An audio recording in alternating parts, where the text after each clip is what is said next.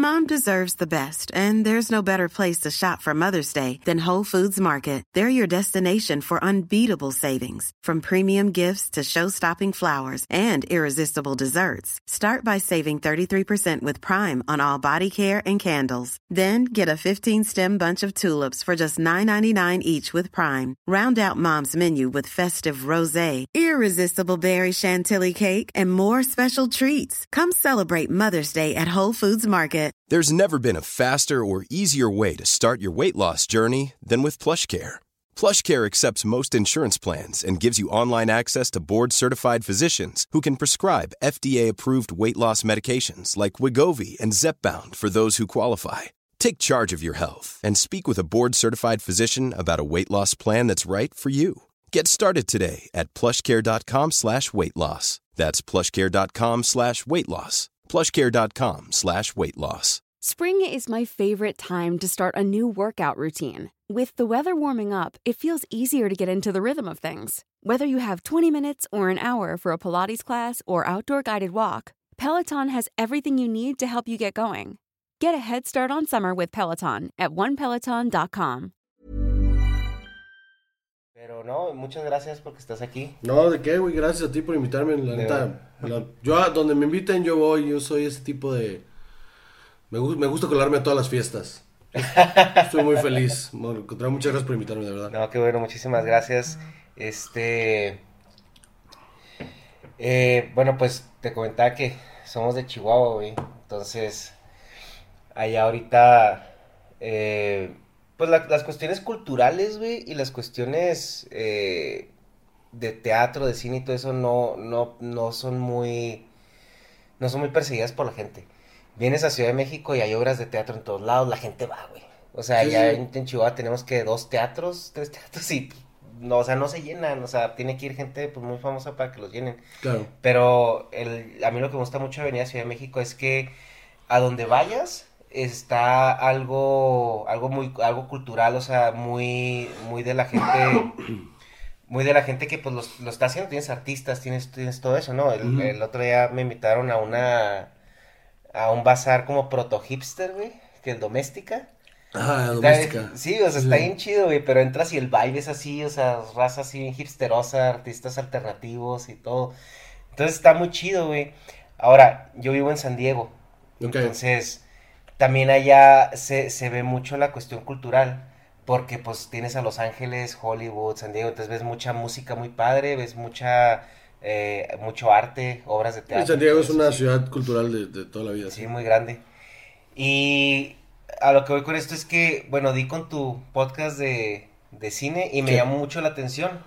Entonces, el- la manera en que tú tratas eh, los temas a mí me gusta porque no es nada más desde, el- desde la lupa del del güey mamador que, que sabe de cine y, y no, güey, es que esta película, güey, o sea, tú también le metes, oye, pues a lo mejor no está chida, pero a mí me gusta eso, o sea, soy, no sé, soy fan de Star Wars y a lo mejor esta película está el nabo, pero pues la voy a ver porque soy fan de Star Wars y la voy a disfrutar, ¿no? Entonces, ¿dónde entra esa perspectiva que, que tú estás manejando con tu podcast? Eh, empieza con, con, con que me cagó la, la, la escuela de cine. La odié mucho. Ah, este, este cine. Estudié cine. Sí, sí. Entonces cuando, cuando yo quería hacer cine, yo esta- de chavito quería estudiar cine y quería dedicarme a eso. Y entonces, pues, pues yo soy de, de Sonora. Entonces, en el, el- el- lo que consumía yo era puro cine gringo y si acaso me topaba alguna película de otro lado. Pero casi siempre cine comercial y yo tenía muy clavada la idea de que yo quería eh, eh, eh, películas comerciales, quería hacer comedia, quería hacer terror. Me gustaban mucho las películas serie B, que es como películas malhechonas, pero Sí, son muy divertidas y de, de morrito siempre me atrajo eso. El cine de kung fu. Entonces eso era lo que yo quería hacer, ¿no? Y cuando llegué a la escuela de cine, aquí en la Ciudad de México, me di cuenta que era imposible. O sea, que aquí todo es, si no es un cine con propuesta y que, y que todos estamos bien jodidos y si no matan o violan a alguien en pantalla, entonces no, no es este, no es arte y, y me empezó a molestar mucho eso. Entonces yo agarré mucho el- la perspectiva de decir, a ver, o sea, vamos a separar las cosas. Hay cosas que están bien hechas y hay cosas que son divertidas.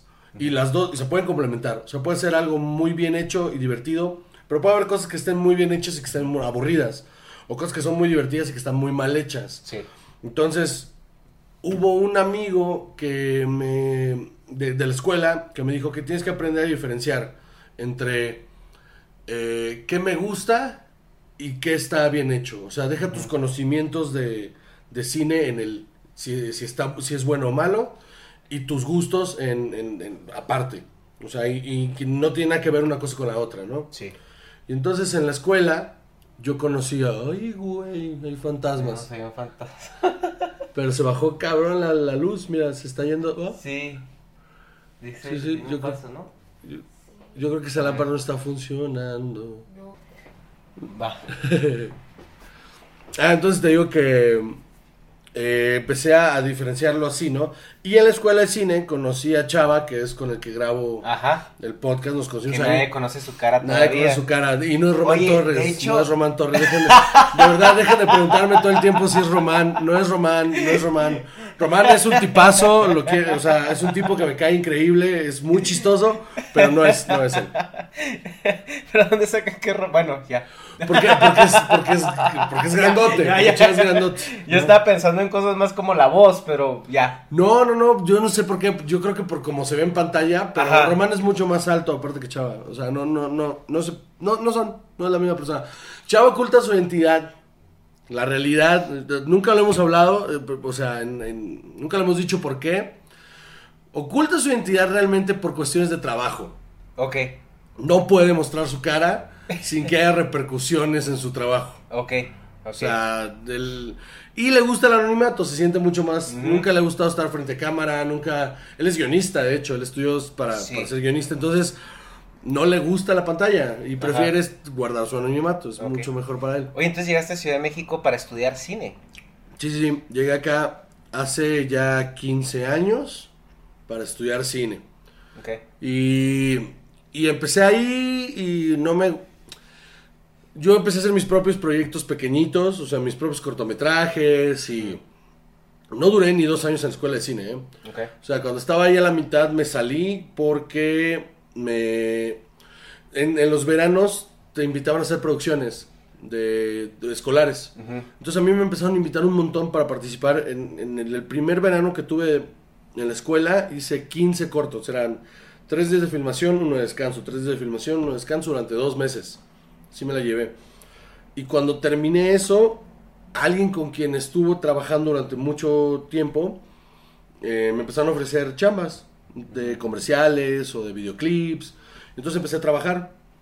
Regreso el siguiente semestre a la escuela y me doy cuenta que todo lo que ya había aprendido en el salón, o sea, haciéndolo, me lo están repitiendo en el salón. Entonces dije, esto ya es un desperdicio. Mejor me, me dedico ya. No existe un título realmente en cine. O sea, con que sepas hacer las cosas, ya tienes chamba. Sí. Entonces a- agarré y dije, bueno, pues ya me voy a salir. Y me salí y empecé a chambear un montón ahí, en, en comerciales, en videoclips, haciendo de todo. Hasta que un día eh, regresé a Sonora, porque se empezó a hacer mucho cine en Sonora. En Sonora, em, a- hace unos 5 o 6 años empezó a haber una cultura muy, muy, muy fuerte. Gracias a tres productoras, eh, todos, son, todos son amigos, son, son, son gente súper talentosa, con muchas ganas de salir adelante, que empezaron con, con cámaras, o sea, todo lo empezaron a hacer como muy, muy pequeñito, y se fueron haciendo de equipo, de equipo, de equipo, y ahorita son productoras que ya son productoras muy grandes. Uno de ellos que son, este, eh, la productora se llama, no son Jorge y Lilia, Jorge Leiva y Lilia, que son, son pareja. Tiene una productora que se llama La Tuerca. Y ellos ya llevan dos películas pro- eh, hechas. Una de ellas festivaleada y ganó un montón de premios. Eh, de ahí también está este, Daniel Guillén, que es un gran amigo, y su esposa, que también empezaron con una productora muy pequeña. Y, y se unieron con una con otra amiga a hacer, a hacer algo más grande y, y fundaron Hola Films que también ya o sea varios cortometrajes con premios y todo. Entonces eso, eso empezó a ser como como ruido y hay un montón de trabajo de producción allá. Entonces yo me fui un año a trabajar con ellos allá cuando justamente iba empezando todo y por esas del destino me tuve que regresar. Llegué a Televisa porque la vida me odia y trabajé un año en Televisa hasta que un amigo me dijo, bueno, te gusta mucho el stand-up. Y hay, un, hay un open mic ahí en la Roma, que era el único que había en esa época. Estoy hablando de hace ocho años, siete años. Y fui, me subí, probé, renuncié a Televisa y me empecé a dedicar solo al stand-up. Durante siete años solo al stand-up. Hasta hace un año que empecé a hacer el podcast y como que regresé a este mundo otra vez. Sí, eh, que es muy digerible tu podcast. Muy, Ah. muy digerible. Justo porque cuando Xavi y yo siempre teníamos, hace ocho años teníamos la idea de hacer un podcast. Queríamos hacer un podcast. Pero México no estaba listo, ¿verdad? Todavía. No, y de hecho hicimos un piloto, y- y- pero no supimos a dónde subirlo, ni qué hacer Sí. con él. Y qué bueno que no lo subimos porque no tiene nada que ver, o sea, eran sketches, escribimos sketches y íbamos a hacer un, episodios de puros sketches de audio, o sea, como, Ok. como radionovela, pero con sketches. Ajá. Y, y estaba malísimo. Y no sabíamos qué hacer con él. Entonces, eh, lo dejamos. Pero tenemos el equipo ahí, solo lo dejamos. Ok. Y hace un año salió la serie de... Para esto, Chavo y yo toda la vida. Toda la vida, desde que nos conocemos, nos amanecíamos. Nos daban las 6, 7 de la mañana chupando y hablando de- del, del medio, de cine, de televisión. Y, y nos amanecíamos pedísimos viendo videos, viendo trailers y hablando de, de- de- de cine. Entonces hace un año, más o menos un año, sale la serie de Sofía Niño de Rivera en YouTube Ah, Premium. sí. Sí, sí, la vi. Ajá. Sale, yo la vi, Ajá. la vi entera, de una sentada la vi entera, y puse un, un- un post en Facebook, y puse que, que tu serie está bien culera.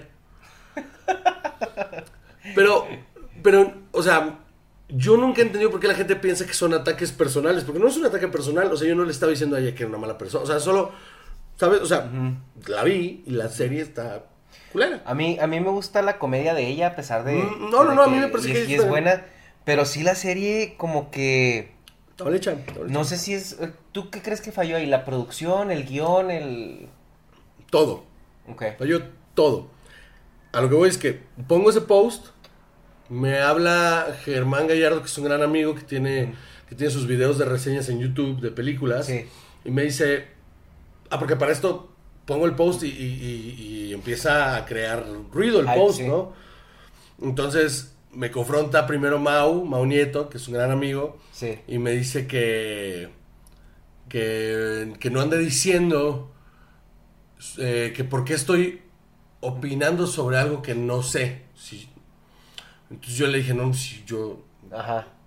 o sea, si de algo sé, es de esto, porque yo estudié esto, ¿no? Ajá.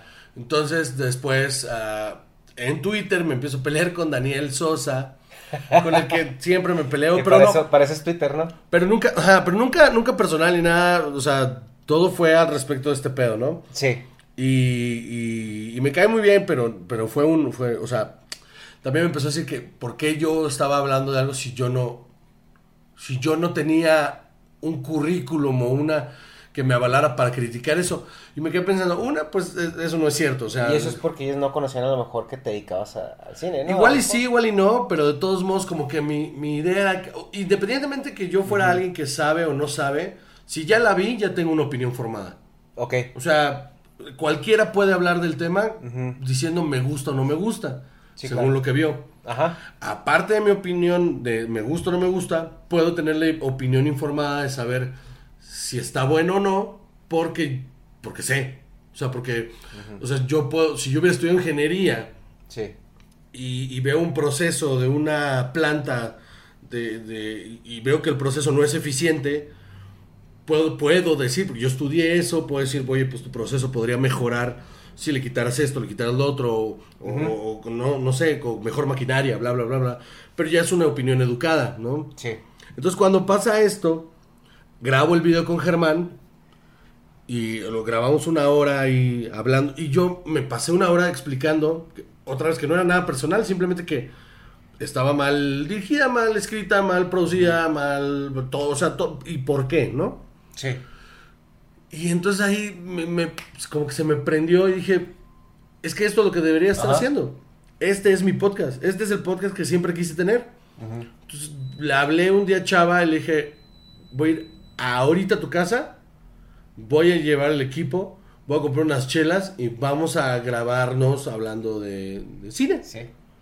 Y, y les ha resultado, la verdad, yo di con él hace poco, lo que te comentaba, los algoritmos de repente no trabajan de la manera que deberían, pero a mí, a, a mí me gustó mucho. Y ahorita con la ola de podcast que hay en México, porque yo tengo viviendo en Estados Unidos desde el 2011, y allá los gringos les gustan los podcasts y los hacen desde hace muchos años. Sí, tiene muchos años. Entonces, precisamente ayer platicaba con Fran Evia eh, y le comentaba que yo escuchaba su podcast en el 2013, 2000, ¿El Super no Show? recuerdo si es 2013, 2012 cuando salió, Mm.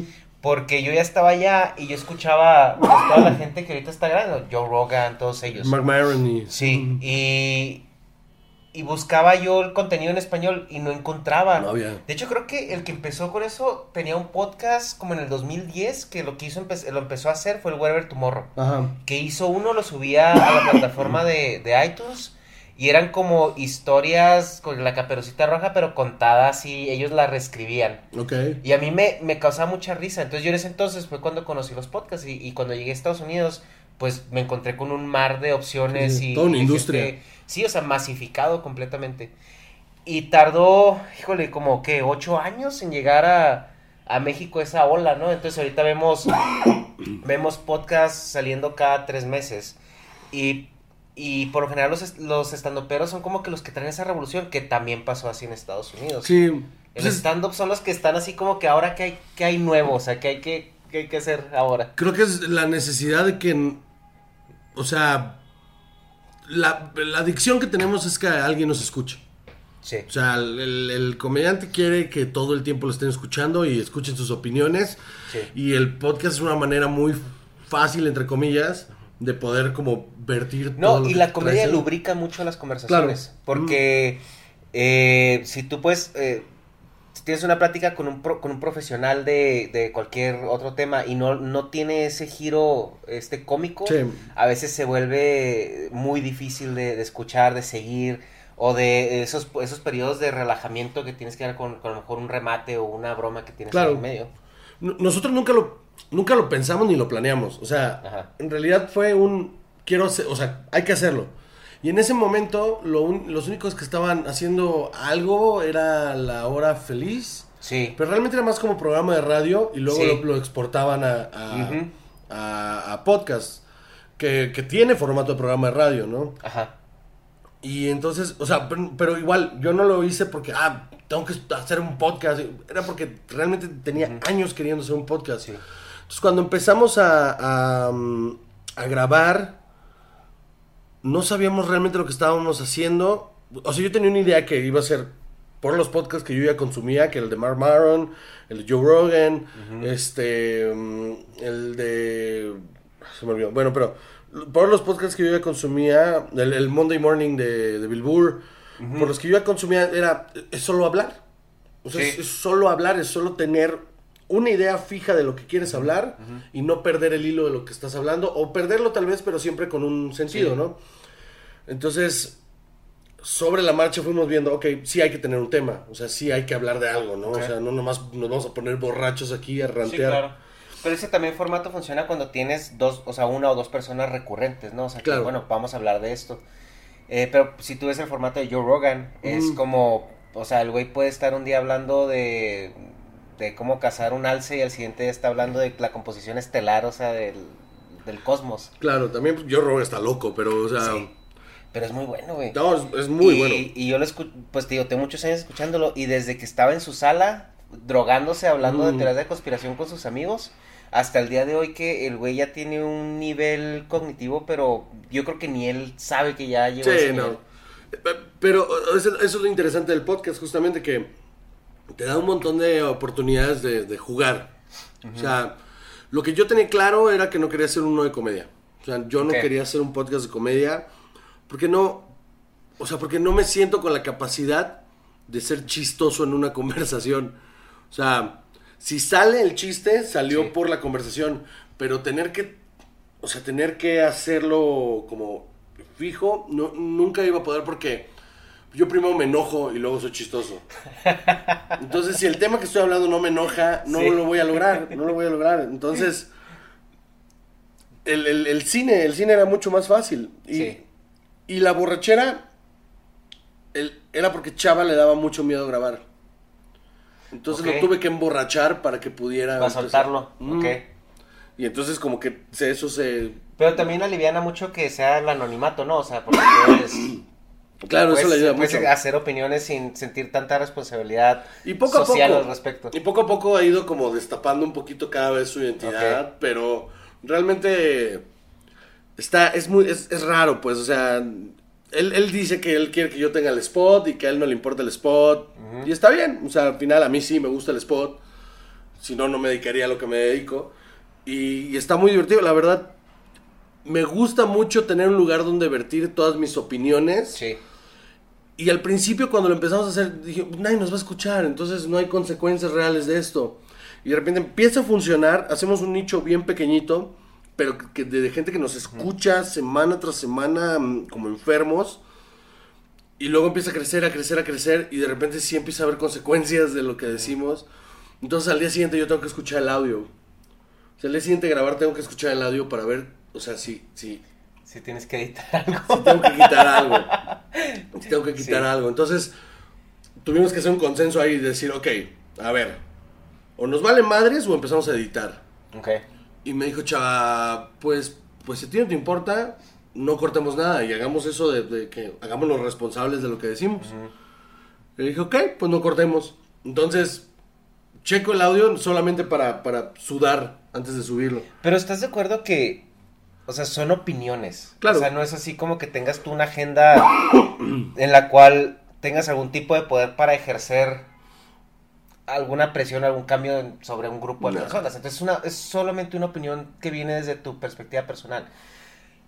Porque la gente se clava tanto en eso y porque es- les ofende tanto una opinión. O sea, güey, pues si yo vi esta película y no me gustó, o sea, no sé que este güey actúa de la chingada. O sea, ¿por, por qué te ofende que a mí me parezca eso? No entiendo, yo ojalá tuviera respuesta a eso, ojalá supiera por qué la gente escucha una opinión o escucha un, lo que sea, ¿no? Sobre algún producto que ellos ya le tienen cariño, no sé, no sé, o, o que tal vez les vaya en contra de su de su ideología y de repente lo toman y dicen, no, es que este güey es un pendejo porque está hablando mal sobre una película que a mí me gusta mucho y quién es y pues, pues soy el pendejo que estás escuchando, Sí, o sea, aquí estás. si no te gusta lo que estoy diciendo, haz tu propio podcast, mano. De verdad que es súper fácil hacer un podcast. O sea, Sí. suena que es muy difícil, pero no, si te organizas bien y sabes a dónde tienes que exportar las cosas, es, es production value es prácticamente cero. Porque lo puedes hacer hasta con tu teléfono. güey. Con el teléfono. O sea, hay. Si ahora quieres meter video, bueno, tienes que hacer una, una cámara, un micrófono o algo. Pero yo escucho mucho el podcast de Peter Chief, que Ajá. es un financiero, si lo conoces. Eh, no tiene video. Yo creo que el tipo nomás tiene un micrófono así como de stand y se graba él diciendo su opinión de lo que está sucediendo. Claro. Y lo sube con una viñeta ya. Yo, el primer, en el 2013, en el 2013, la primera vez que yo estuve en un episodio de un podcast era un de, de Ben Glebe, que es un comediante gringo, que tiene un podcast que le va muy bien, Ben Glebe. Y estuvimos en un festival en Los Cabos, en un festival de comedia, y él con su iPhone grabó todo el episodio mientras estábamos chupando al, al lado de la alberca. Entonces yo dije, es que Así. ahí, ahí está. Sí. O sea, ¿por qué no lo está? Ahí está. Es una plática. Sí, sí. Muchas veces, eh, sí, o sea, el, el- la motivación de este podcast fue, a veces tengo conversaciones muy interesantes con gente, Ajá. ¿por qué no grabarlas y subirlas? Sí. O sea, donde yo termino una conversación y quedo así, mind blown. Sí, O sí, entonces- Qué padre que esto pudiera otra persona acceder a ese, a ese conocimiento. Claro, porque aparte es, es- O sea, el podcast nació con esta necesidad de que la gente no lee. Esa es la realidad. Sí. Entonces, ¿cuál era la manera más fácil de darle un instructivo de cómo eh, emparejar el tiroleado de su casa? Pues un güey, un albañil grabándose ahí, entonces ahora van a hacer esto, van a hacer lo otro.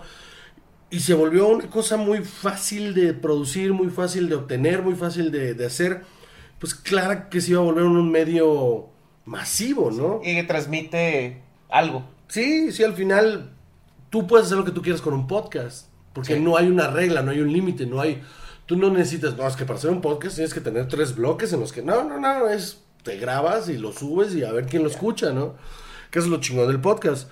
Y justo el... el- el- el- a nosotros, a diferencia de otros podcasts de, de- de amigos, pues de, otros comediantes que han subido sus podcasts, es que eh, yo lo hice para disociar mi imagen de la comedia, o sea, para que, para que la gente que lo fuera a escuchar supiera que no solo soy un, un idiota diciendo idioteces, sino que también sé otras cosas. Ok. Entonces, nunca lo pego con la comedia, nu- nunca hablo de mis fechas, nunca hablo de mi, de mi material, o sea, trato de, de no... Y de hecho, si tú escuchas los primeros episodios donde invitamos a alguien, esos invitados son gente que trabaja en el medio, son amigos míos que son gente que... que, eh, asistente de dirección, o, eh, alguien de casting, alguien, o sea, gente que de- desde adentro de la industria puede hablarte de cómo funcionan, cómo funciona la industria o por qué en México se dan las cosas, o sea, que para a mí me resultaba muy interesante y para mí era muy importante como afianzar el podcast jalando a gente de la industria primero claro. y Tener- luego ya invitados Para tener exposición y. Ajá. y luego ya invitados que fueran ya más eh, de otro medio, o sea, de la comedia, para entonces poder combinar las dos cosas, ¿no? Cuando empecé a invitar comediantes, también procuré que fuera gente que fuera muy, muy aficionada al cine. O sea, no necesariamente gente que, que, que chambeara en el cine, sino que fuera muy aficionada. El, el primero fue Gon. O sea, Gon, Gon Curiel eh, es un tipo que sabe mucho de cine. Que también empezó con su podcast ahorita y está muy padre, ¿eh? El del el precio de la historia está muy, está muy... El, El- desprecio de la historia, ¿no? ¿Viste el de Adal, güey? La verdad amigo, no. Amigo. amigo. La verdad no, pe- pero esa es otra. No tengo tiempo a escuchar a nadie. Me quedo con muchas ganas. Ve- veo los anuncios ahí de ver, de verlos y decir, ah, ese lo quiero escuchar y los guardo. Los guardo para Sí. escucharlos después. Tengo una lista como de 150 episodios que no he podido escuchar. Porque me la paso pues trabajando. Entonces Sí. quisiera, quisiera poderme sentar. Es- esta semana que ya, ya no tengo nada que hacer, me voy a sentar a escucharlos a todos. Porque la verdad hay cosas muy interesantes. O sea, Sí. a mí, en mi corazón siempre mi favorito va a ser el Super Show, porque una fue el primero Sí, sí, sí, sí. y, y yo estuve, yo, yo estuve muy cercano a ellos cuando lo, cuando lo empezaron a grabar. Yo todo Ajá. el tiempo estaba con ellos. De hecho, los primeros sketches que ellos grabaron, yo todo el tiempo o les ayudaba con la cámara o siempre estaba ahí con ellos porque me parecía que eran los únicos que estaban tratando de, de migrar a otro medio. Sí, estaban haciendo algo diferente y, y los que dimos con ellos, a mí me gustan mucho. Era muy divertido, era muy divertido porque aparte Bueno, y eran- ahorita que regresaron, pues ya, eh, de nuevo. Y está chido porque son pláticas que en las que estábamos en un microuniverso en el que nadie Sí. sabía quiénes éramos. Entonces esos episodios eran para nosotros. O sea, yo, yo empecé a salir con mi, con la que ahora es mi esposa, Ajá. Y teníamos, el- los episodios del Super Show salían los martes. Entonces ella eh, me decía, te, te estoy balconeando, mi amor, perdón. Mi esposa me decía, en ese tiempo solo salíamos, ella los martes tenía libre. Entonces venía a pasar tiempo conmigo a mi departamento y, y me decía que que, que qué agradable era este... em, coger escuchando el Super Show. Pero es que yo llega, o sea, yo, yo al mediodía ponía el Super Show. Aún con todo y Juan Carlos. De hecho, yo le bromeaba mucho con Juan Carlos, le decíamos siempre que era, que era muy placentero, este, que si no fuera por él no, no hubiera alcanzado nunca una erección, ¿no? Por su dulce y melodiosa voz. Entonces, Y eso que no había video en ese entonces, güey, porque Sí, si no, no. hubieras visto desnudo. yo creo que no hubiera pasado justo ahí. Si hubiera habido video de tener la carota de Fran y de Juan ahí en mi casa, no hubiera funcionado, no hubiera funcionado. Pero era muy divertido, era muy divertido escucharlos, me la pasaba muy bien. Aparte, como éramos un círculo muy pequeño, Sí. pues siempre, siempre había, o sea, siempre alguien te mencionaba. Sí. Entonces era muy cagado estar ahí esperando que saliera en iTunes y escucharlo y de repente eh, Fran hacía algún comentario de algo que habíamos pasado el fin de semana y era, era chistoso, era, era, era, era lindo tener ese círculo muy cerrado y que ahora que ya el, el- el- el mundo del, del stand-up y las plataformas y, y el podcast ha evolucionado, Sí. el hecho de que estén reviviendo esos episodios viejos Sí, son muy divertidos porque justamente de repente escuchas una historia en la que te mencionan de hace ocho años y, ah, no más, qué idiota era, huevo, sí. Yo escuché, eh, subieron el que grabaron con el tío Robert. Y lo, lo subieron hace que un par de semanas, ¿no? Sí, hace como dos semanas, sí. Sí, yo estaba, no me acordaba de ese episodio porque cuando yo lo escuchaba no conocía a nadie. O sea, te estaba hablando que fue pues hace pues los años que, que haya tenido, ¿no? Que salió, Sí, no, sí. no había mucho, eh, sobre todo yo viviendo en Estados Unidos pues no me llegaba nada. Claro. Entonces yo escuchaba a los güeyes y pues escuchaba nombres aquí, allá, allá. Y ahorita que los, que los escuché otra vez me revivió todo eso y conecté muchas cosas Claro. ahora. Claro, Que porque ahora sí sabes de quién están Sí, hablando, ¿no? Y, y- y ahora entiendes el contexto. Sí, sí, sí, porque ese podcast era para, o sea, realmente era para los cinco fans del stand-up de esa época y nosotros, o sea, lo- los, comediantes. Entonces era muy raro que... Que el tío Robert apenas estaba hablando de grabar su película. Ajá, por ejemplo, ahí el tío Robert estaba hablando justo de, de, de que, no, no, ya vamos a empezar con la pre de mi película en el 2013, pues. ¿No? Y que hace... la grabó la- el año pasado, ¿no? La, la filmó el año pasado y que justamente hace un mes yo lo tuve que, en, eh, Sí, lo escuché, sí, güey. Buenísimo ese. y estábamos hablando de cuándo va a salir, ¿no? Oye, que eh, precisamente escuchando ese podcast me, me nacieron muchas preguntas eh, acerca, bueno, pues del cine mexicano, ¿no? Ajá. Eh, la primera, y yo creo que la más importante es, güey, ¿por qué Roma se volvió lo que se volvió? ¿Fue por, por la cuestión social o por la controversia de que las distribuidoras estaban ahí? ¿O realmente es una película buena, güey? Yo creo que es una bomba de todo. O sea, hablando técnicamente, la película es perfecta. Es perfecta. Ok. O sea, está filmada. eh, Tienes que pensar que es un ejercicio personal de un director que podría estar haciendo la película que se le diera la gana Sí, y decidió hacer este pequeño momento de su infancia, revivirlo en, en- con un presupuesto enorme, en, en- en el que él le escribió el guion, dirigió, produjo, sonorizó y hizo la fotografía. O sea, él, él- dijo, esta es mi película, esta es... que es lo que tú bebé. comentabas en un podcast que ya llegas a un estatus donde llega el punto de que si quieres hacer una película, la que tú quieras, alguien va a llegar y te va a decir, ok, va. Sí, es que ya está, o sea, ya Cuarón ya está en ese lugar donde él puede decidir qué, qué voy a hacer. O sea, qué, qué voy a hacer. Y decidió hacer este producto que, aparte que está filmado muy cabrón. El, el peor del cine es que si tú logras hacer que algo enorme se vea contenido y pequeñito, y, Sí. y- y- pero, pero no flashy, sino bien hecho. O sea, por ejemplo, toda esa todo ese momento donde ella, ella va corriendo por, por una calle del centro y de repente se ve el cine, el, el- ¿qué era el cine México, creo? Es una sala de cine enorme por allá al fondo y todo eso. Eso es un set, o sea, eso es un, eso es un lote que, que todo- se construyeron todas las fachadas de esa calle para que fuera exactamente a como era esa calle en esa época. Y entonces eso es- está en perspectiva para que tú creas que sí hay una calle ahí en el fondo, pero realmente solo construyeron dos Sí. fachadas. Entonces, realmente sí estás viendo el México de esa época, pero no había manera de, de- de filmarlo Sí, claro. sin construirlo todo y, y se ve se ve muy cabrón. Porque eso pone en contexto mucha. eh, mucho del hype que, que se vivió con esa película. Porque mira, yo no sé de cine. Yo la vi y para mí fue como. o sea, dices tú, güey, pues esta escena donde, donde levanta las cacas del perro, ¿no? O por ejemplo, eh, el- el- no sé, mucha gente le causó eh, conflicto que estuviera en blanco y negro Ajá. o que no entendían el, el por qué le fue tan aclamada por gente de la industria. Y ahorita la industria, tú sabes que vive en una época del, del, del movimiento social. Ajá. Entonces yo la verdad no sabía hasta qué punto la película era tan buena Ajá. o hasta qué punto era porque, güey, Yalitza se volvió intocable. Claro. Entonces, y no, y no tanto, o sea, no era, no era que pudieras o no criticar su actuación, simplemente no podías hablar de ella de una, de una manera crítica.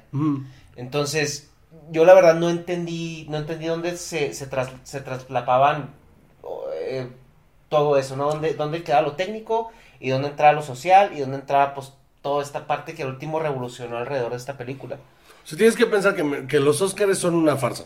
Desde ahí ya, o sea, hay mucha política de por medio y, y- y jamás es una visión objetiva de cómo, de cómo premiar. Cannes todavía funciona un poco, o sea, Cannes sí es un poquito más objetiva, no se mete tanto en, en estos rollos políticos sociales como lo hace Hollywood.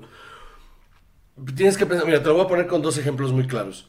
Eh, cuando en el 2013, eh, eh, Boyhood es una película que gana un montón de, de, premios, que es una película que fue filmada en 12 años. O sea, lo que hizo el director fue filmar a los actores en el, tu, un mes o una semana. En, en, el año, si quieres, en el 97. Uh -huh. Y luego en el 98 los grabó una semana. Y luego en el 99 los filmó una semana. Y así se fue, 12 años, hasta que terminó con, de, de, filmar su historia y luego la sacó. Uh -huh. La película es aburrida, es muy aburrida. La historia realmente no, o sea, es, un, es una semana en la vida de estas personas y cómo es su evolución durante 12 años. Son los mismos actores, ¿eh? O sea, es un niño que tenía 7 sí, años sí. hasta que se vuelve un adulto. Uh -huh. ¿Vale? Entonces es ver pues la infancia, adolescencia de este chavito hasta que se vuelve un adulto, ¿no? Y es, es un trabajo técnico impresionante, porque el hecho de que tú tengas, puedas fotografiar cada año exactamente igual, que, que, cada año tengas a los mismos actores haciendo una semana el mismo papel, una vez al año. Que tú tengas, o sea, el desarrollo técnico de esa sí. película es impresionante. Sí, sí, sí. Lo gana todo. Y a mi esposa le cagó. Es que como esa película gana todo, si, si está bien aburrida. Uh -huh. Y yo le explicaba, es que el logro técnico es impresionante. ¿Qué es lo que comentabas? O sea, es eh, cuando, cuando tienes conocimiento de todo lo que está sucediendo alrededor lo ves desde otra perspectiva. O sea, yo le comentaba a un amigo que sacó una línea de juguetes. Y le digo, cabrón, pero ¿cómo le hiciste, güey? O sea, yo soy ingeniero y yo sé que para sacar un juguete necesitas un molde, necesitas un uh -huh. proceso, un distribuidor, un diseño, controles de calidad, güey, muestras, o sea, de cómo lo vas a pintar. Que todo, o sea, es, es una tarea titánica. -huh. Y a lo mejor alguien que lo está comprando se le hace caro que se lo vendan lo que lo venda, ¿no? Que pues ves el mono y lo ves, pues, ¿qué, qué pedo? O sea, ¿por qué? pero yo lo veo desde la perspectiva de un claro, ingeniero y de... entiendes todo lo que conlleva y eso es a lo que vamos con, con, con, lo, con mi pregunta, ¿no? Yo mm. no sé de cine, um, pues yo a veces veo, veo algo, algo que a lo mejor está muy mal hecho y a mí me entretiene, güey. Claro, claro, pero, pero justamente ese es el rollo, o sea, los premios serios no van a premiar la película que más le haya gustado a la gente, uh -huh. no va a premiar la película que se vea más bonita, va a premiar la película que esté mejor hecha. Uh -huh. O sea, la mejor actuación, el mejor guion, el mejor... La... Entonces, por ejemplo, yo, este año, justamente lo, lo, lo, Mi esposa empezó a trabajar en la industria hace dos años. Ella empezó a trabajar en, en, en, producción de cine y televisión. Entonces, todo lo que yo le había dicho durante muchos años, ella ya lo empezó a, a, a captar ya trabajando ahí. O sea que realmente no hay... No, no importa eh, tanto que te gusta, sino que también está hecho cuando uh -huh. estás adentro. Entonces, este año, por ejemplo, ella me decía, eh, bueno, hablábamos de Joaquín Phoenix para el Oscar, Joaquín Phoenix para el Oscar. Y yo le dije, honestamente, eh, o sea, sí es un gran trabajo actoral, pero hay trabajos mucho más cabrones, como el de Adam Driver en, en, en, en, en una historia de matrimonio que acaba de salir en Netflix. Ah, sí me están platicando esa película el otro día. Es, es, es la actuación, la mejor actuación que he visto en, en años con una película de este tamaño, con una historia de este tamaño y que esa debería de ganarse todo. Igual no se la gana, pero es, esa actuación y él y Scarlett Johansson deberían de ganárselo todo. Oye, ¿qué, qué pedo con Adam Driver, no? O sea. Viene, pero viene, él salió conocido de la película Star Wars y de repente mm. empezó a hacer cine diferente, diferente, diferente. Porque hizo una comedia, ¿no? También. Tengo entendido. Eh, hay una en la que... Que es como de muertos o de zombies, algo así. O sí, estoy... es de, de, de, Dead Don't Die, de Jim Jarmusch, que es Ajá. un director sueco, no, no es sueco. No, no, no, no la voy a regalar. Jim Jarmusch es, pero es un director de como cine muy... arte contemporáneo, muy, muy, muy, muy cuadrado. Y de repente se aventó a hacer una película de zombies en la que los mismos... Eh, los mismos personajes saben uh -huh. que están en una película de zombies. Es una uh -huh. cosa rarísima. Y Adam Driver justamente sale en esa lista muy chistoso. Y es una... Antes de Star Wars él había hecho algo, ¿no? ¿Verdad? Sí. Sí. Sí, sí, él es uno de los protagonistas en Girls. De... Es una serie de HBO. Donde la, la protagonista lo escribía, lo dirigía y la producía. Es una gran serie, Girls. Este, no me acuerdo el nombre de esta chica, porque eso me pasa todo el tiempo aparte de mi podcast, se me olvidan los nombres de la gente, pero él era el personaje que salía como de la pareja de ella. Y desde ahí ya se veía que era un actor asasasasazo. Sí, porque su trabajo en Star Wars, bueno, yo lo conocí ahí porque Claro. yo soy turbo fan de Star Wars. Entonces voy a verlas aunque sé que no me van a gustar las nuevas, ¿no? Pero ahí en el, en, pues no sé, es que a mí las nuevas de Star Wars se me hacen muy X. No sé tú qué piensas eh, de ellas, pero no veo, no sé si es un compromiso de los actores o no veo un guion que, que haga que, pues también es Star Wars, digo, no sé.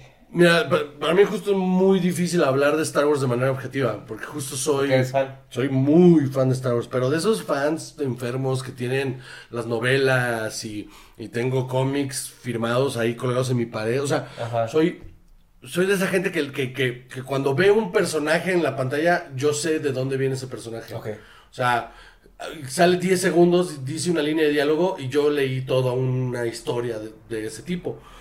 Y, y entonces me es muy poco, o sea, soy muy poco objetivo, pero yo sí puedo decir que a, a mí me gusta que siguen existiendo películas de Star Wars, porque sigue habiendo Sí. Star Wars.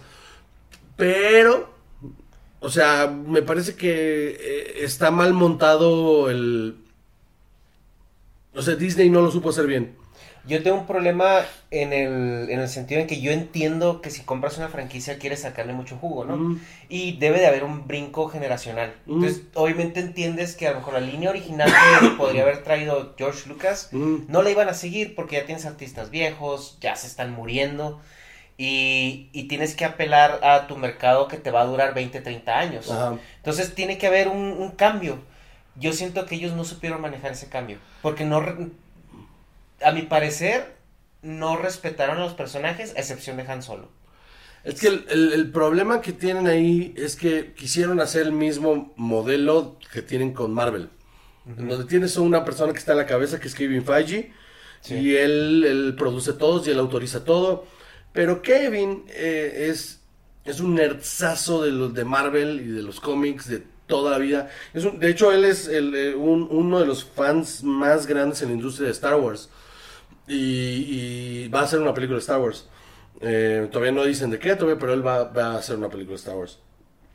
Y la mujer que pusieron a cargo de Star Wars, que fuera la Kevin Feige de Lucasfilms, que es esta um, Kathleen Kennedy, creo, no supo, no supo tomar las riendas del- de la franquicia como Kevin Feige sí lo hizo de, de Marvel. Entonces a ella le exigen lo mismo que a él y no, ella no, no ha logrado dar en el clavo Sí. porque es, saca un producto bueno, uno malo, un producto bueno, uno malo. Y el problema es que tienen una, tienen una idea en, en, en Lucasfilms que es, hay que hacer una película de Star Wars que tenga estos lineamientos, que sea así. Entonces contratan a un director porque es muy creativo y porque lo está haciendo muy bien. Entonces le- lo ponen a hacer la película. Llega con su propuesta. Llega y dice, esta es mi propuesta de película de Star Wars. Y entonces pasa por el filtro de, Kit- de, de- de Kathleen y dice, esto no, esto no, esto no, esto sí, mejor para acá, pa, pa, pa, pa, y le regresan. Y él dice, es que esta no es la película que quiero hacer. Dice, bueno, pues entonces estás despedido y el que sigue. Y así se la llevan. Entonces en el transcurso del tiempo ya tienen la fecha fijada de la película tiene que salir en este día. Entonces se los empieza a comer el reloj y, y- y terminan haciendo un mashup ahí de cosas que no era lo que tenían la intención de hacer. Sí. Entonces, en los últimos 10 años, Star Wars ha tenido más directores despedidos que gente dirigiendo películas de Star Wars. Y eso es lo que complica un montón las cosas. O sea, eh, entonces le dan la libertad creativa a Ryan Johnson de hacer la, la de, de The Last Jedi. Y le dicen, tienes que hacer que se vaya todo por otro lado. Entonces Ryan Johnson entrega. Y entrega lo que le pidieron. Y entrega y la mitad de la fanaticada dice, esto no es lo que yo quería ver. Esta no es la película que yo tenía en mente. Y entonces Ryan Johnson sale a pelearse. Pues, pues, me vale madre si les gusta o no, es la que yo quería hacer. Y no es una mala película, solo no es una película de Star Wars. O sea, a mí me gusta, si le quitan el título y le ponen nombres a otros los personajes, está muy buena. ¿Qué es lo que pasó con la de Solo? Porque yo tengo un problema muy grande con esta película porque siento que el personaje no lo respetaron. O sea, tú estás de acuerdo que cuando te presentan a Han Solo en la primera película, el güey es un, es un patán. Sí, sí. es un idiota, un mercenario y traicionero y... Y él, o sea, incluso cuando lo contratan no saben si los va a transear, si sí les va a ayudar, o sea, es un güey cero confiable, un vato que, pues, un sicario espacial. Un antihéroe, Sí, sí. sí, o sea, que no tiene una, una brújula moral muy definida. Entonces, cuando tú ves la película de Han Solo, la nueva, dices, pues, este o sea, es Han Solo para diluido completamente. Desde que le pusieron el nombre, Sí. fue así, no, o sea, no. El problema Millions of people have lost weight with personalized plans from Noom, like Evan, who can't stand salads and still lost 50 pounds. Salads, generally, for most people, are the easy button, right? For me, that wasn't an option. I never really was a salad guy. That's just not who I am. But Noom worked for me. Get your personalized plan today at Noom.com. Real Noom user compensated to provide their story. In four weeks, the typical Noom user can expect to lose one to two pounds per week. Individual results may vary. This Mother's Day, celebrate the extraordinary women in your life with a heartfelt gift from Blue Nile. Whether it's for your mom, a mother figure, or yourself as a mom, find that perfect piece to express your love and appreciation. Explore Blue Nile's exquisite pearls and mesmerizing gemstones that she's sure to love. Enjoy fast shipping options like guaranteed free shipping and returns. Make this Mother's Day unforgettable with a piece from Blue Nile. Right now, get up to 50% off at BlueNile.com. That's BlueNile.com. ahí es desde concepción. O sea, es ¿por qué hacer esta película? O sea, nadie la pidió, nadie la quería ver, no había necesidad. Desde, desde que la anunciaron dijeron, ah, es que es para que veas historias de Han Solo de joven. Pero, y, me- y yo me acuerdo haber contestado en Twitter, pero ya las tenemos, se llaman Star Wars y, y- y son tres y están bien buenas. Sí. De verdad, no, no, no, no es necesario saber, no quiero saber el, el Kessel Run, no me interesa, o sea, ya, ya sé que lo hizo, no me interesa Ajá. verlo. Sí. No me interesa saber cómo obtuvo el, el, el Millennium Falcon, ya sé cómo lo hizo, no me... Y como que eran cosas que se quedan mejor a la imaginación Mm, de la gente, claro. ¿no? O sea, como leyendas. Ah, entonces no había necesidad de, de, de saber todas esas historias. Y, y ya no puedes poner a Harrison Ford porque ya no es joven. Entonces no quiero ver a alguien más a- haciéndolo. Les valió madres, de todos modos la empujaron. Empiezan a hacerla, contratan a un director, lo ponen a trabajar. Entonces el director le quiere dar un giro de acción, pero ácido y que sea como película de, de contrabando y... Sí. Y, y- y- y ¿Qué es lo que esperarías de Han Solo? O que sea, como crudona y así. Y entonces cuando le empiezan a filmar, van a, a tres cuartas partes de película, le dan una copia a ver a los ejecutivos de Disney y dicen, esto no es Disney. Esto está muy gris y muy, muy pesado y muy fuerte. Entonces no, no quiero que hagamos esta película. Entonces quedan cuatro meses para que se estrene y contratan a este... eh, ¿Cómo se llama? Howard, este... ¿quién? Ron Howard. Contrastan a Ron Howard para que la arregle. Entonces Ron Howard en tres meses tiene que volver a filmar 80% de la película. Y editar y pegar y poner. Y por supuesto que iba a ser una basura. O sea, Sí, estaba se volvió un juego de plot twist, plot twist, plot O sea, horrible, horrible, horrible. a mí, híjole, yo no sabía el último si llorar o reír cuando estaban... No, es que sabía que ibas a agarrar la carga, entonces la mandé acá. No, pues sabía que ibas a saber que iba a agarrar la carga, entonces la pasé para acá. Sí, pero sabía... Entonces, así como, ay, híjole, güey, o sea... ah, No, no, la, yo cringe total. honestamente no he pasado el minuto 40. Esa. Tres veces lo he intentado y no he podido pasar el minuto 40. No puedo con esa película. No, no puedo, no puedo. Me, da- me, me duele. Me duele. verla. Yo la vi y la vi solo una vez y por lo general yo voy y las veo dos o tres veces. Incluso la, la- el episodio 8, Mm. aunque no me gustó mucho, la vi algunas veces. Episodio 7 me gustó. Me gustó mucho cómo manejaron la relación entre Han Solo y, y Ben. Me gustó mucho. O sea, y, y le dio una resolución dramática, o sea, que se merecía el personaje. Sí, sí, pues Harrison Ford siempre pidió a gritos que lo mataran y nomás no lo hacía. Desde la segunda, ¿no? Desde Creo, la primera quería que lo mataran, sí, sí. Y, y estuvo bien. Rogue One. Rogue o One sea, está muy buena. Muy buena. Sí, sí. Pero siento que no. No, híjole, siento que no, vuelvo a lo mismo, siento que no supieron dar ese brinco. No, no, es que no han sabido poner a la gente adecuada en los, en los momentos adecuados con el material adecuado. O sea, el único acierto que han tenido es, es agarrar al tipo que, que, que creó y produjo y mimó durante años dos series que son Rebels y, y Clone Wars, que son muy buenas series de, de Star Wars. Sí. Agarrar ese tipo que es este Dave Filoni, ponerlo a un lado de este eh, John Favreau, que fue el que arrancó lo que ahora es el MCU Sí. con las películas de, de Iron Man. Agarrar los dos y, as- y dejarlos trabajar un personaje que nadie conoce, que, que el de Mandalorian, dejarlos ahí Sí. trabajen y hagan. Y entonces consiguieron a Taika Waititi para que hiciera un episodio. O sea, mimaron un personaje, lo trabajaron estéticamente y todo. Perdón. Y, y entonces tienes una serie ahorita que es de ocho capítulos que está impresionante y que realmente la estás viendo y sí sientes que estás viendo una película de Star Wars como las primeras. Y está hermoso y está chingón, pero es por eso, porque dejaron que la gente que sabe hacer las cosas y que es muy fan del material original pudiera trabajar. Y entonces tienes ahí una película, dime una serie que realmente tiene este feeling de Star Wars muy Tiene la calidad de producción sí, y sí, sí. tiene, tiene también el, el- lo que apela a lo que es Star Wars, o al menos lo que conocemos como Star Wars. Sí, sí, en los últimos años el mejor producto de Star Wars, por mucho, es esa serie de Mandalorian. Es el mejor que hay. Yo todavía lo tengo pendiente porque no he contratado a Disney Plus. Porque ahorita yo estoy pagando Netflix, estoy pagando Crunchyroll porque veo mucho anime. Y tienes, eh, estoy pagando YouTube Premium porque también todo lo que yo consumo de audio y video es YouTube. No tengo, no estoy pagando Spotify porque con la aplicación de música de YouTube ahí con eso lo hago, ¿no? Ok.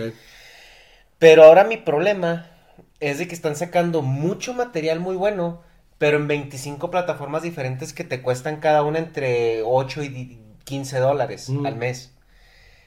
¿Tú qué piensas acerca de, de todo eso? Porque tenemos Amazon Prime, Disney Plus, el Hulu, este, Netflix y todas las que ya conocemos, ¿no? Es, ¿Se ha convertido esto en un problema al consumidor? No, yo creo que al contrario. ¿O ha fomentado la piratería? yo creo que, o sea, sí, pero también creo que tiene un, tiene, tiene un valor ahí. O sea, por ejemplo, yo hace años que no pago un sistema de cable. Ujú. Me parece absurdo tener televisión en este momento de Sí, claro. O sea, no hay nada. Que ya no tengas. Se me hace arcaico sentarte a ver qué hay. ¿no? Sí. Cuando ya tienes todo ahí en las posibilidades en la mano. Yo creo que más bien es saberte administrar tus gustos. O sea, por ejemplo, tú pagas Crunchyroll. Yo jamás paré Crunchyroll porque yo no, yo no veo anime. Yo pago Amazon Prime. Y, y tienes que pensar en, en las ventajas que te da cada cosa, ¿no? O sea, yo toda mi vida la compro por Amazon. O sea, prácticamente mi casa es un anuncio de Amazon. O sea, entonces casi todas las cosas las compro por Amazon. Entonces ya te puedo hacer el envío gratis y aparte tener Sí, al día siguiente y, y- tener el servicio de video. el servicio de video, que aparte hay muchas cosas que me gustan originales de Prime. em, son 900 pesos al año.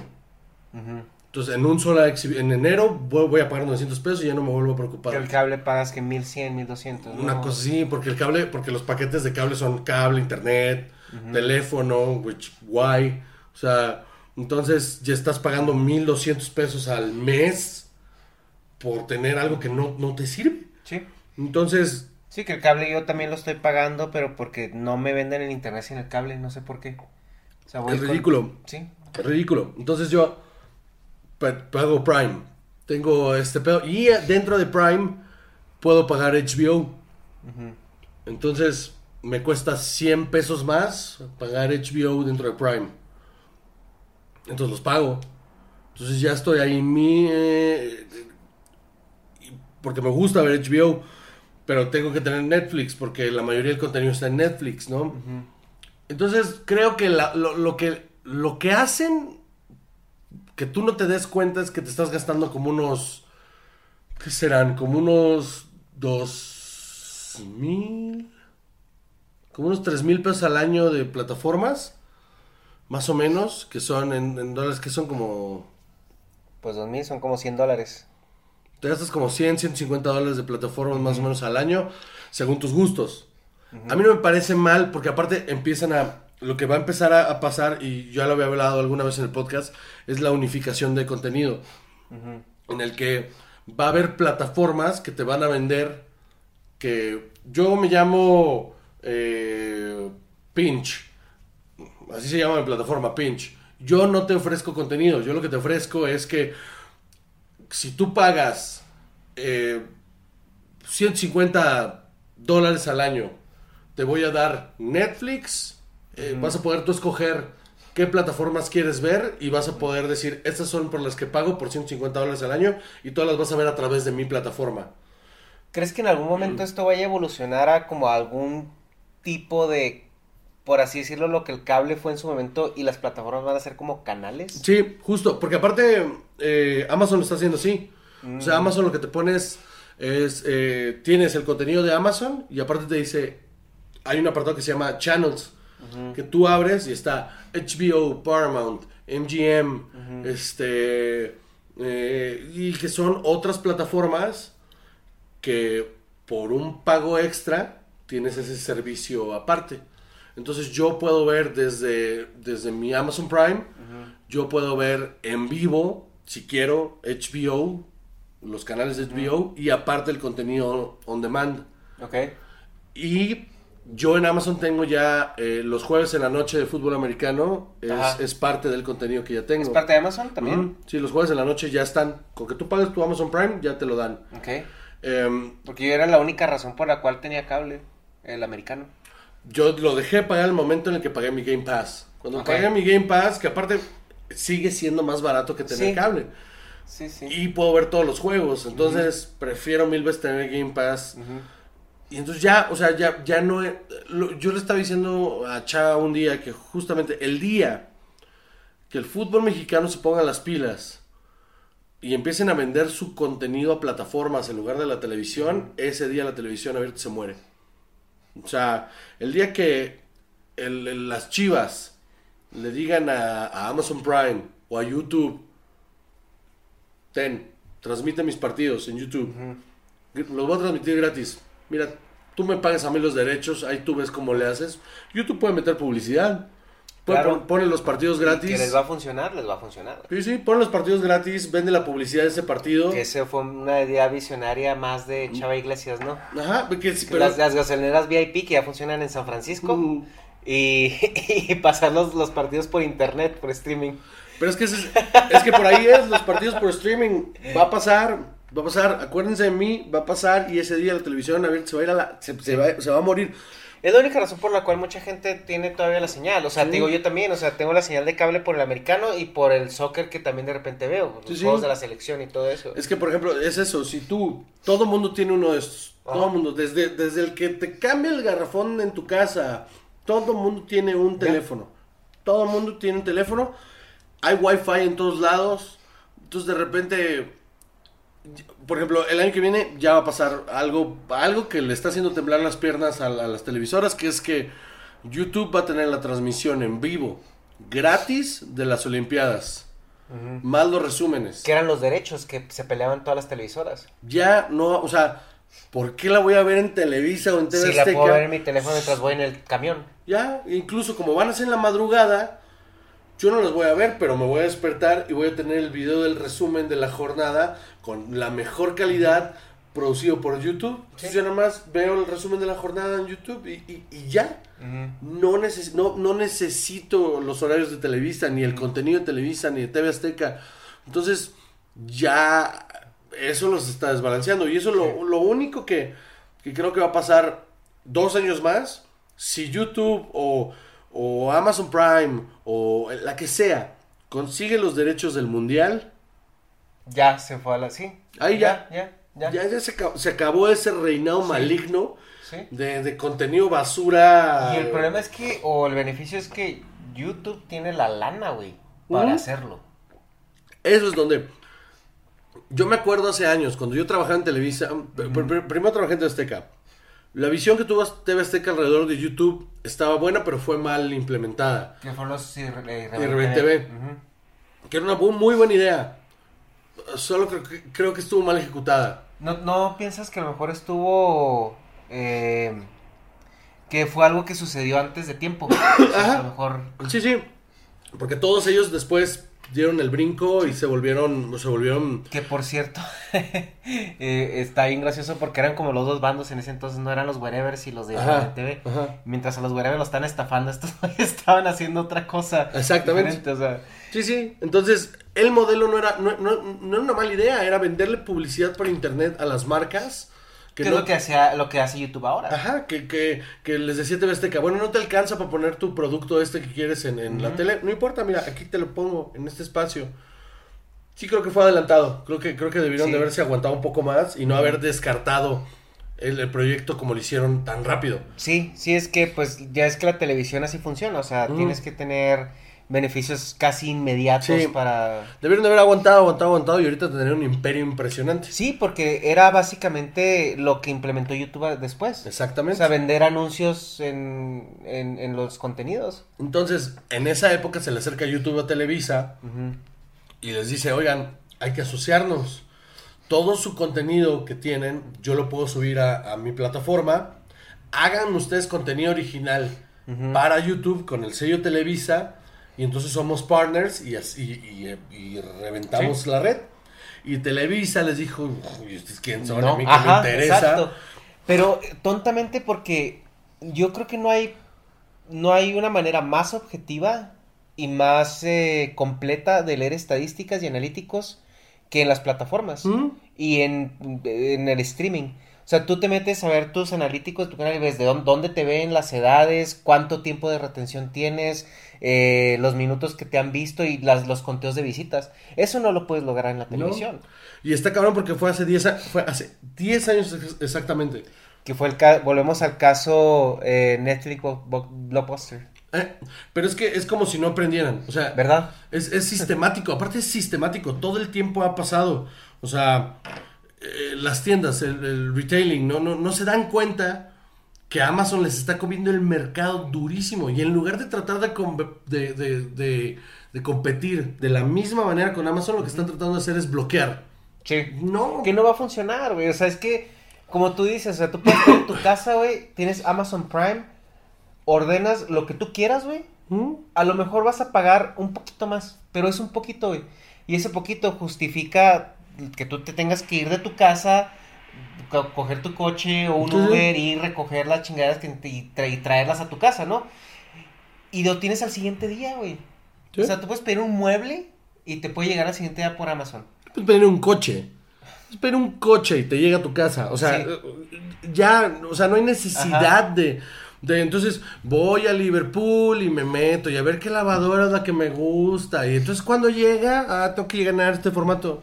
Y la publicidad ha evolucionado para que sea un poco más ah, concisa. Entonces tú ya no es como que voy a la tienda a ver qué hay. No, no. Sabes, yo ya sé lo que quiero. Sí, y sí. voy a comprar esto. Entonces, ¿por qué tengo que ir a la tienda? Sí, ¿no? Y, y es tan fácil como abres tu teléfono, checa, pones lo que quieres y te sale toda una lista de cosas. La que tú vas leyendo las especificaciones sin tener un vendedor a un lado Sí. diciéndote cosas que igual y ni sabe. Tú lees todas las especificaciones y lees los reviews. Sí. Y entonces ya es un contacto mucho más directo de otros usuarios. Y, y la experiencia es completa, es Sí. mucho más satisfactoria. Al final compraste lo que querías sin, sin que alguien te presionara a comprar otra cosa. Eso está bien bueno. Y el, y el, y el asunto ahí es que cuando lo mismo está pasando con las plataformas, lo mismo está pasando. Tú, Sí. tú usuario, estás decidiendo qué es lo que quieres ver. El contenido que a ti te llama la atención. Y a la hora que lo quieras ver. Entonces el, el algoritmo no es que te vaya a decir, o sea, porque alguien me decía, no, porque entonces si, si las personas escogen qué ver, el contenido se va a reducir solamente... a-". No, porque para eso hay un algoritmo que yo jamás me voy a topar con el contenido que ve mi mamá, por ejemplo. A mí jamás Netflix me va a recomendar el mismo contenido que ve mi mamá. Y ni, ni me voy a enterar que eso existe en Netflix. Jamás me voy a enterar que eso está ahí en su biblioteca. Porque no es algo que yo voy a ver. Sí. Igual ella jamás se va a topar con cosas que a mí Oye, me los algoritmos funcionan, pero bien, ¿eh? Está- es- es- Sí, es- o sea, es... Y está cabrón porque incluso en las plataformas de audio. Ajá. O sea, ya está ahí, ya sabe lo que me gusta, ya sabe qué es lo que quiero escuchar, entonces no necesito otra cosa. Pero en los algoritmos también yo tengo un, hay un poquito, un problemita ahí con ello, porque como funcionan muy bien, también te pueden privar de conocer cosas nuevas. Porque te puedes encerrar en una burbuja. O sea, y, y es como, por ejemplo, los terraplanistas, ¿no? O sea, ¿por qué tienen tanta información? Porque ves un video de algo y te empieza a hacer, con tres, cuatro videos que veas seguidos de algo, tu algoritmo dura tres semanas, o sea, sugiriéndote lo mismo. Mira, yo eso yo le llamo eh, supervivencia el más apto. O sea, si tú empezaste a ver un video de que igual la Tierra es plana y te seguiste y te convencieron, pues eres un idiota, ¿no? O sea, y te mereces lo que te toca, ¿no? O sea, por supuesto que te vas a encontrar otro grupo de idiotas que, que, que siguieron viendo, porque yo los veo, pero para, me río, o sea. Sí, claro. Y, y mi Pero tu algoritmo- algoritmo se vuelve también, o sea, repetitivo en ese aspecto. Sí, pero sí. tú sabes, pero hay mucha gente que se educa con internet. Sí, o- otra vez, supervivencia el más apto. O sea, me, me- yo estoy muy agradecido de que exista eso. Me parece fascinante que gracias a un algoritmo ahorita haya gente que cree que la Tierra es plana. O sea, es, es lo mismo que, piénsalo así, en, eh, si todos viéramos en un bosque y de repente hay un árbol que alguien llega y dice, oigan, nadie coma esa fruta porque es, es, este, es tóxica y te puedes morir. Entonces pasan miles de años en los que todos nadie come esa fruta porque es tóxica, ¿no? Entonces de repente alguien llega y dice, oigan, ¿por qué no comemos de ese árbol? No, pues porque es tóxico. Pero realmente, ¿quién dijo que era tóxico? Pues alguien que comprobó que era tóxico. No, yo creo que es toda una teoría, porque ese árbol es el que nos da sabiduría y nos está y, y el gobierno nos está ocultando Ajá. que ese es el árbol que debemos de traer. Entonces, deberíamos de... Y entonces uno escucha al otro y dice, ese hombre tiene razón, deberíamos de comer de ese árbol. Entonces, idiota tras idiota se van llenando de información falsa y al final se van a terminar Y a muriendo nadie todos. le consta al final, ¿no? O sea, Y al final se van a morir todos porque fueron a tragar de ese árbol. O sea, ¿sí me entienden? está bien, está bien. Los antivacunas, por ejemplo, yo ya no, no, no. yo ya no alego con esa gente. Al principio yo quería alegar así de, oye, pero vacunen a sus hijos. Es que... Y luego dije, no, que se mueran entre ellos porque van a causar una epidemia. Sí, pero yo ya tengo mis vacunas. Y mi hijo también. Yo no me voy a morir, que se mueran ellos. Y entonces van a desaparecer y ya no va a haber antivacunas. ¿No? Y- y- o sea, se me hace muy divertido cuando la gente que le llega la información incorrecta y la interpreta mal y crean un movimiento alrededor de eso. Porque es selección natural. Al final es selección natural. Se van a terminar muriendo entre ellos y está bien, está bien. Está bien, no hay que corregirlos. Yo creo. Ay, güey. Sí. Pero es lo mismo, es lo mismo que con el, con el, con el contenido. De verdad, es lo mismo en las plataformas. Ajá. Un día alguien se estaba quejando.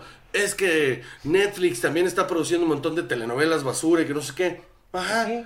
Pero, pues sí, porque hay gente que le gusta ver Pero a eso. diferencia cuando solo tenías televisión, tú puedes cambiarle. Tú, tienes, o sea, tienes una telenovela basura, pero tienes 1500 otros programas que son más interesantes. Ah, ¿y, cu- y cuál es tu problema de que exista? O sea, si no la vas a ver, ¿qué ¿A te qué? molesta? Ajá. Si, si hay un algoritmo entero de, de cosas que te van a gustar. Que ahora eh, una ventaja de la masificación de contenido es de que hay más competencia y el contenido tiene que subir de nivel. Entonces ya ahorita ves producciones que son para televisión, que tienen la calidad cinematográfica. Sí.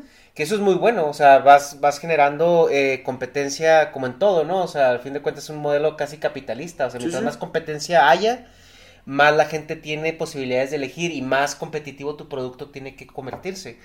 Y eso nos lleva a otro problema que ahora es tiempo contra contenido. Porque antes tenías las, las, las dos novelas de Televisa y las otras dos de TV Azteca Mm. y tenías tiempo para verlas todas. Pero ahora, Pues ahora creo que y muy bueno, por cierto, muy buen contenido. hay dos hay dos cosas que puedes hacer. La primera que la odio y, y me, me critican mucho por decirlo, pero es eh, odio mucho a la gente que ve las cosas en, en- en- que le sube la velocidad Ah, para sí. poder consumir más contenido. Los odio mucho porque si no, o sea, si no tienes el tiempo de sentarte a, a ver algo, no lo veas, no lo escuches, o sea, y sé que lo quieres consumir, pero si no te da el tiempo, no te da el tiempo, o sea, no, no, no, no, no sé. Y la otra es eh, aprender a organizarte. O sea, si tienes... eh, a mí me parece maravilloso que no tengamos el tiempo suficiente para verlo todo. porque eso te da más hambre de querer ver contenido. No todo el mundo tiene el tiempo que yo tengo, me queda clarísimo, de sentarme 7, 8 horas a ver una serie de un putazo. Porque yo tengo ese tiempo para hacerlo. Pero sí creo que la misma, el mismo hecho de que no tienes tiempo de ver las cosas ha, ha vuelto mucho más exigente al público en cuestión de ¿Qué, que- qué voy a, qué voy a escoger para ver? Sí, o sea, porque tengo dos horas para ver algo. Y de todo esto que hay, ok, voy a empezar a ver esta. Dos minutos. ¿Qué? qué? Pum, la que sigue. No, pum, la que sigue. Entonces, tienes que atrapar a ese público en los primeros dos Y minutos. sí, es lo que, es lo que comentabas también en, en un podcast que tenías que antes tenías todo el tiempo para ver una novela hasta que te gustaba, porque pues, era lo único que había. Sí, sí. Y ahorita si no tienes los 30 segundos la atención de la gente, ya, ya, ya lo perdiste. Sí, justo. Entonces, los formatos creo que ahora responden a, la, a las necesidades de la gente, ¿no? Por eso ahora los, to- casi todas las series son, eh, en lugar de que hay un arco de una historia en la que los personajes eh, tienen que interactuar en este arco dramático, más bien es un personaje y todo mundo alrededor de este personaje, entonces es, se les llama character driven, porque es no hay una historia en, en sí, pero hay una persona que va desarrollándose durante un episodio y el otro. Entonces, la identificación inmediata con el personaje es lo que hace que quiera seguir viéndola. Por eso ahora muchas series son de ese tipo, de character driven. Por eso ahora la mayoría de las películas son eh, un momento en la vida de estos personajes. No tanto la historia de los personajes, sino es eh, como Marriage Story, por ejemplo, que es, es una pareja que está durante el proceso de su divorcio. Y eso es, to- es- eso es toda la historia. No necesitas saber más, pero es el desarrollo de los personajes y, y lo íntimo que se vuelve vivir ese periodo con ellos durante hora y media de película.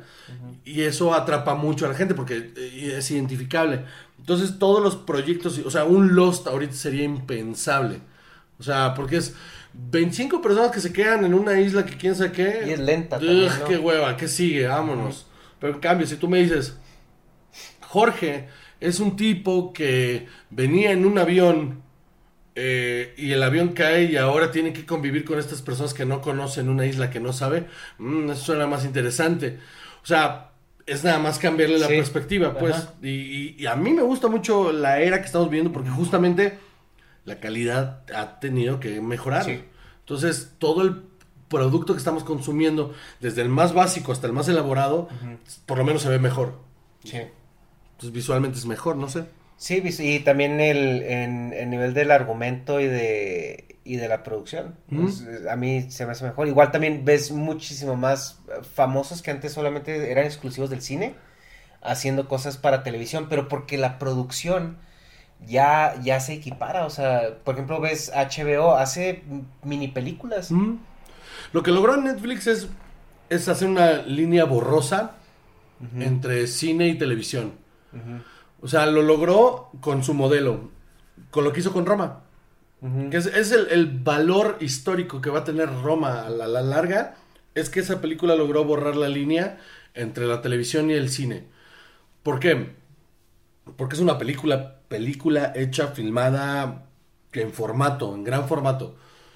Se lleva y se festivalea, gana festivales y, y gana premios y, y se vuelve este hito cultural del, del año pasado y de repente llega a, los cines aquí y, los mismos cines le dicen, pues te tienes que meter en mi modelo arcaico de, de negocios donde yo tengo la exclusividad de esto y yo me llevo tanto dinero el boleto y tú te jodes con la promoción y yo te digo qué hacer. Y, les dij- y, y Netflix les dijo, no, mano, te la doy un mes, si quieres. Y si no, no la pongo en, en- en tu cine, me vale madres. Entonces... Y eh, se la acabaron super pelando, güey. entonces los del cine dijeron, ah, pues te la vas a pelar, porque pues si no salen cine. No, mira, me voy a la cineteca, me voy a, la- las salas pequeñas para cumplir mi periodo de gracia de 15 días para poder concursar los Óscares y luego la pongo en mi plataforma. Y la gente le, le va a valer madres. No, porque la experiencia del cine, que no sé qué, bla, bla, bla. Hacen exactamente eso, se la pelan los cines grandes. Y ahí es donde les debió haber entrado todo el miedo del mundo y les valió madre. Sí. No hicieron lo mismo. O sea, viene el irlandés este año. Martin Scorsese con, con tres de los más grandes actores de, de- de- de- de la época. Robert De Niro, Al Pacino, Joe Pesci, peliculón, va a salir. Y mismo, mismo problema. Llegan y dicen, pues mira, mano, si la quieres, te la doy un mes bajo mi... Que no. Bueno, pues entonces no va a estar en Cinépolis. A nadie le importó, a nadie, a nadie le importó Sí. que no estuviera. Y entonces, conteniente de Oscar otra vez. Entonces ya esa línea ya se borró. Ya, ya, ya no, ya no hay necesidad del modelo arcaico del, de la, del, del cine, donde te presionaban a que tenían que hacer tantas copias y, y ellos iban a quedar con como el 52, 53% del boleto. O sea, para la producción se termina quedando con un 3, Sí. 4%. Es una locura. Entonces, ya, ya, no, ya no importa eso. Yo puedo producir mi película, llegar a los, o sea, con mi propio dinero, junto 150 mil pesos. Y le hago así mi presupuesto y produzco mi propia película que cumpla los formatos de Netflix. Voy con Netflix y les digo, esta es mi película, aquí está, mano. Por favor, necesito distribuirla, ponle tu sello. Va, le pongo mi sello, pero te dejo, o sea, festivalearla, pero es exclusiva. Va. Entonces la película costó 150, nunca salió al cine, ganó premios y ahora todo el mundo la puede ver en Netflix. Que ahora, bueno, yo escuchaba el tío Robert, ¿no? Que hizo su película con un presupuesto más o menos... Sí, 150, así, ¿no? justo. Y bueno, dice que ya la postproducción fue casi medio millón de pesos. Pero, ¿tú crees, güey, que llegue un, un punto donde a lo mejor Netflix se vuelve el YouTube de, lo- de las películas, donde tú puedas llegar con tu, con tu película y decir, bueno, yo te pongo postproducción, pero pues es exclusiva mía? O, o- Sí, no solo Netflix, sino Amazon y todas las plataformas que se vienen, menos Disney. Disney, Disney es un caso aparte. pero- 150 mil pesos cualquiera los tiene, güey. ¿Estás de acuerdo? No, Pues, es, no es una los cantidad... puedes financiar. no es una cantidad inalcanzable. Sí, sí, 150 los puedes financiar. Es, o sea, es, dinero son- que puedes financiar. Porque Son- menos de 10 mil dólares. Ajá, sí, sí. Justo. O sea, 150 mil pesos los puedes financiar para hacer una producción. Y con tus herramientas poder postproducir y que toda tu película te cueste 200. Se puede, se puede. El asunto es que conseguir que una plataforma te, te la lo suba aún no se ha vuelto tan fácil. Ok. Em, lo que yo puedo hacer es filmar mi película y luego exponerme a subirla a YouTube. Y que esté en YouTube gratis. Y este, y, y que la, y que la película al final tenga una exposición. Y entonces de ahí poder crecer algo más grande. Pero sí va a haber un momento en el que Netflix y Amazon y, y las plataformas que vengan se van a volver un, no solo distribuidoras, sino también productoras. Ya existe Amazon Studio, ya existe Netflix Original, o sea, ya hay, ya son plataformas que no solo proyectan, sino que también producen. Entonces por ahí va. Oh, muy bien.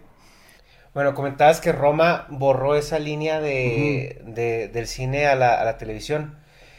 Y, y la verdad fue un muy buen producto mexicano. Es una película mexicana. Eh, ahora te, te hago una pregunta que es un poco controversial. Tú sabes cómo responderla, pero ¿la actuación de Yalitza estaba para un Oscar o fue más el mame social? Mira, yo creo que la gente pierde la perspectiva de cómo, de cómo funciona premiar a alguien por una actuación. O sea, tú puedes saber que, una- que un actor es, es un gran actor y, y te juro que así se lo explica a mucha gente. Porque tiene una carrera que ha dado mucho. Por ejemplo, un Leonardo DiCaprio, que es un tipo que, que se ha preocupado por su carrera y que ha tenido actuaciones soberbias durante ellas. ¿Dónde crees que Leonardo se merecía el Oscar? Eh, ¿En Wall, of, Wall of o- Wall Street. Ok. En esa, esa era, esa fue su- la cúspide de su carrera, fue ahí. Sin embargo, el hecho de que haya sido un gran actor durante toda su carrera, no quiere decir que no- se le tiene que juzgar por trabajos individuales. ¿Ok? Esta chica solo ha hecho una película. Pero ese trabajo individual, como trabajo actoral, es un muy buen trabajo. Tú no puedes saber si va a ser algo más y que esté bueno o que No, ya es- vaya a es- ser- estoy de acuerdo con eso. O sea, más bien eh, donde, de donde yo no entiendo es porque digo, no sé de cine, pero ¿dónde su actuación, dices tú, aquí fue donde se mereció esa nominación? Yo creo que todo, o sea, yo creo que toda la película es un... O sea, tienes que pensar que el personaje, o sea, no, yo no la conozco a ella, yo no sé cómo es ella, yo no sé cómo hable, cómo se comporte, no, pero ese personaje es una. Es un trabajo muy cabrón de la representación de una chica que trabajaba en la limpieza de una casa en los 70. Es, es preciso. O sea, es, es, es justamente cómo se comportaba. Momentos de tensión muy fuertes donde alguien que, que si no sabe actuar no podría sacarlos, que son eh, cuando nace el bebé muerto. Todas estas cosas. eh, em, hay un trabajo de por medio actoral muy importante.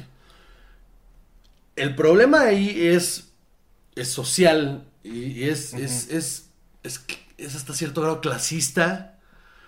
Porque el hecho de que sea una chica que es morena y chaparrita y que es de Oaxaca, entonces socialmente hablando todo el mundo dice, ah, pues si ya, pues, pues cómo no vas a ver ser Pues es chacha. que es la perspectiva que, la, que las personas tienen porque no conocen a la actriz. O sea, es una actriz que viene de nadie sabe dónde. O sea, es una persona, pues, que viene de nadie sabe dónde. La, la, la pones, la incrustas en un papel muy eh, estereotipado.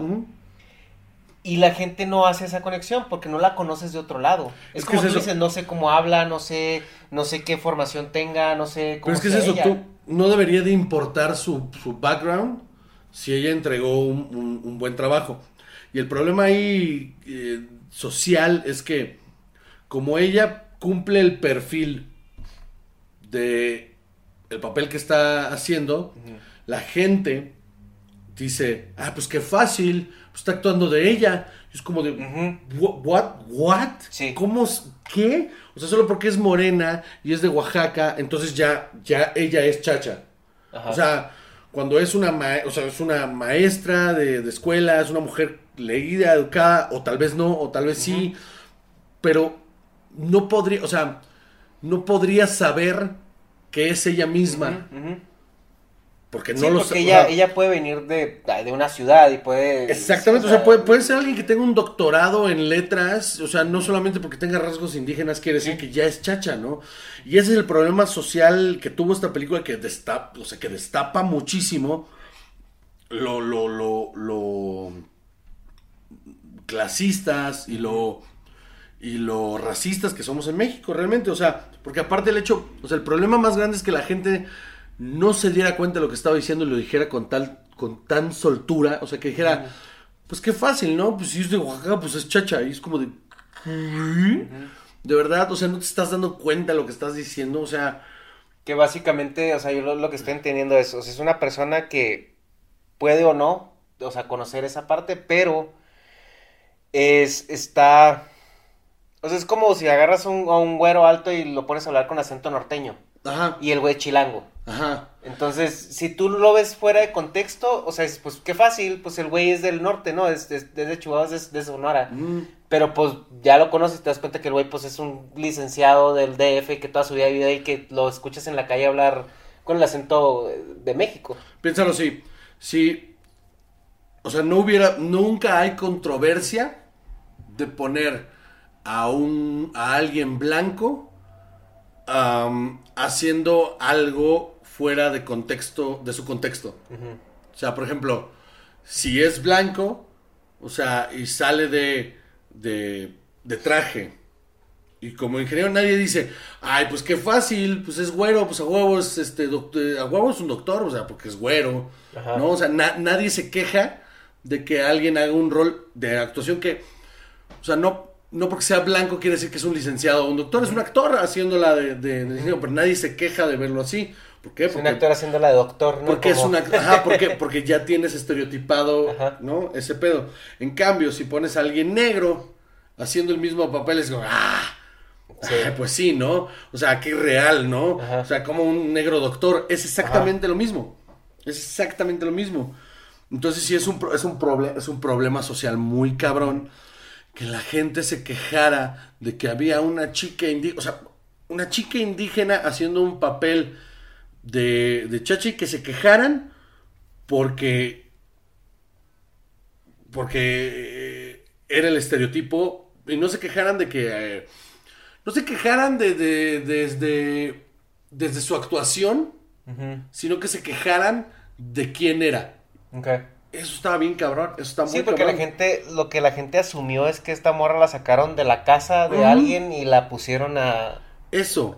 ¿cómo? O sea, y entonces la pones ahí y dices, no, pues claro, pues sí es ella. Claro, seguramente ella, por supuesto, es súper normal. eh, Es la muchacha de alguien, ¿no? Ajá, sí, claro. Y entonces ella ya pasó por eso, ¿no? Ya pasó porque la dejara el cabrón que la embarazó, perdiera un bebé en una, eh, en medio de unas protestas, Sí. este, eh, casi se le ahogan unos niños. O sea, claro, pasó por todo eso en su vida real y por eso sabe, o sea, despertar esos, eh, esas emociones a la hora de transmitirlas. O sea, yo no lo podría hacer. Yo, yo, a mí me pones ahí, se me van a ahogar unos niños y me dicen, ahora tienes que chillar y, y entonces los niños te van a decir que te quieren mucho y tú tienes que nublado, porque no, pues yo no sé actuar, yo no sé cómo chingos hacer eso. Yo no creo que la mayoría de la gente pueda hacer eso y esta vieja lo hizo. Y ese es, ese es el, el meollo del- del- de la actuación de ella como actriz. Que es el contexto que a veces la gente necesita que se ponga en la mesa. Pues sí, otra vez, la gente debería, eh, es lo mismo que te digo de, de- de supervivencia al más apto. La gente, todo el mundo que cree que es crítico de cine. Todo el mundo cree que es crítico de cine. Como director técnico de fútbol, como... sí. Ajá, todo el mundo tiene- siente que tiene la autoridad de decir que una película es buena o es mala. y, y- y yo te lo juro que uno a uno, eh, yo trato de decir, no, no, no, no, lo que tú estás diciendo es me gusta o no me gusta. Porque exacto. No es lo mismo que de algo te guste o no a que sea bueno o malo. Que también se vale porque tenemos el otro espectro. Claro. O sea, que tú dices, güey, pues a lo mejor puede ser la mamada, pero no me gustó, güey. No Ajá. me entretuvo, no me gustó, Exacto. no le veo la... Pero es que como no te gustó, güey, que no estás viendo. Pues no, güey, no lo estoy viendo porque no sé de cine. Yo no, yo no tengo, yo no tengo un problema absoluto que a la gente no le gusten las cosas. Por mí, mira, por mí que se la arranquen. Pero, pero no puedes demeritar un trabajo como trabajo, como tal, como, Sí. como, como el proceso creativo y, y el, el arte que lleva de por medio Nomás hacerlo. porque no lo entiendas. Exactamente. Entonces yo puedo decir, a mí me encantan las películas de Transformers. Ajá. Pero las veo, por lo menos una vez cada tres meses me siento y las veo todas.